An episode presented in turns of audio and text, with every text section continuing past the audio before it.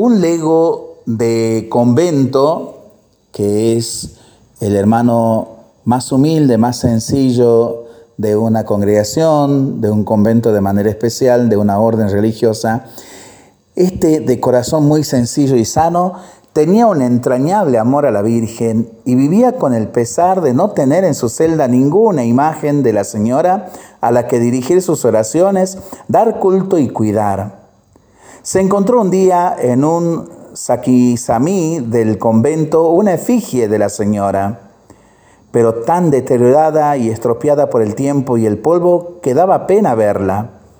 Fuera de sí de gozo, se la llevó a su celda, la limpió muy bien y conoció que si un buen pintor la restauraba, quedaría hermosa y como nueva.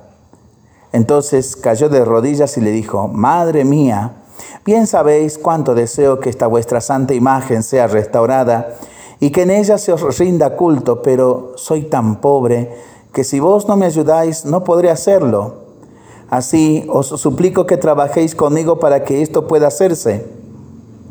Enseguida se fue en casa de una señora muy caritativa y le pidió que le diese costura para que una pobrecita, con lo que ganase cosiendo, pudiese vestirse decentemente.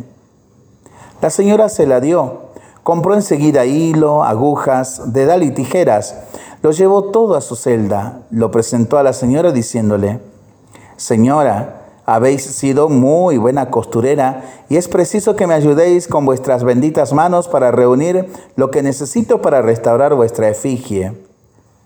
La Virgen se sonrió y el lego se fue a sus quehaceres.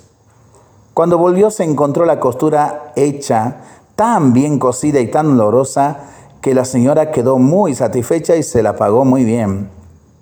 La costura que corría por mano del pobre lego tomó tal fama que pronto pudo restaurar a la santa efigie.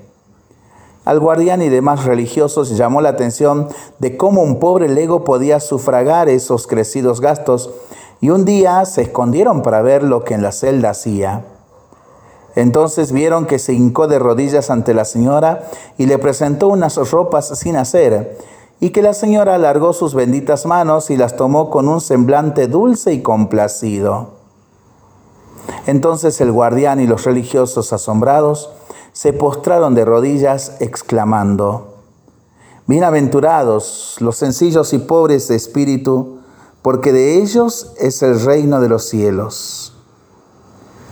Maravilloso relato de la escritora española Cecilia Boll de Faber para pensarlo y para rezarlo en familia y entre amigos, ¿no? En este día en que celebramos la solemnidad de la Inmaculada Concepción, dogma de fe instituida o proclamada por el Papa Pío IX en el año 1854, le pidamos de manera muy especial hoy al Señor, por medio de nuestra Madre, que bendiga a todos sus hijos, especialmente a quienes son devotos de devociones tan caras para nuestros sentimientos, como por ejemplo la Virgen del Valle, patrona de nuestro noroeste argentino.